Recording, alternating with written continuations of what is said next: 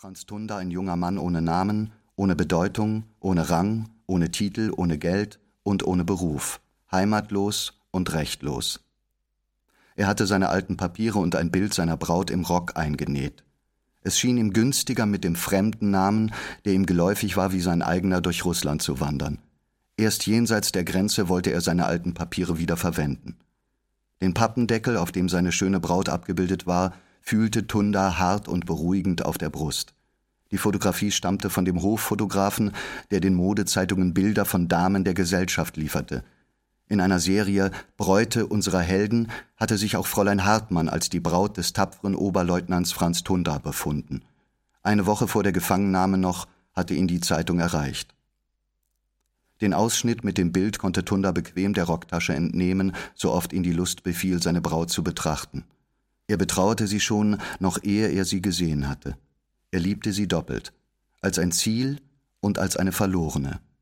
Er liebte das Heldentum seiner weiten und gefährlichen Wanderung. Er liebte die Opfer, die nötig waren, die Braut zu erreichen, und die Vergeblichkeit dieser Opfer. Der ganze Heroismus seiner Kriegsjahre erschien ihm kindisch im Vergleich zu dem Unternehmen, das er jetzt wagte. Neben seiner Trostlosigkeit wuchs die Hoffnung, dass er allein durch diese gefährliche Rückkehr wieder ein begehrenswerter Mann wurde. Er war den ganzen Weg über glücklich. Hätte man ihn gefragt, ob ihn die Hoffnung oder die Wehmut glücklich machten, er hätte es nicht gewusst. In den Seelen mancher Menschen richtet die Trauer einen größeren Jubel an als die Freude. Von allen Tränen, die man verschluckt, sind jene die köstlichsten, die man über sich selbst geweint hätte. Es gelang Tunda, den weißen und roten Truppen aus dem Weg zu gehen. Er durchquerte in einigen Monaten Sibirien und einen großen Teil des europäischen Russlands mit der Bahn, mit Pferden und zu Fuß. Er gelangte in die Ukraine. Er kümmerte sich nicht um den Sieg oder die Niederlage der Revolution. Mit dem Klang dieses Wortes verband er schwache Vorstellungen von Barrikaden, Pöbel und dem Geschichtslehrer an der Kadettenschule, Major Horvath.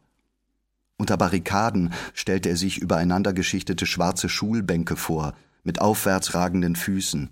Pöbel war ungefähr das Volk, das sich am Gründonnerstag bei der Parade hinter dem Kordon der Landwehr staute. Von diesen Menschen sah man nur verschwitzte Gesichter und zerbeulte Hüte. In den Händen hielten sie wahrscheinlich Steine. Dieses Volk erzeugte die Anarchie und liebte die Faulheit. Manchmal entsann sich Tunda auch der Guillotine, die der Major Horvath immer Guillotine ohne Endung aussprach, ebenso wie er Paris sagte statt Paris. Die Guillotine, deren Konstruktion der Major genau kannte und bewunderte, stand wahrscheinlich jetzt auf dem Stephansplatz. Der Verkehr für Wagen und Automobile war eingestellt, wie in der Silvesternacht, und die Häupter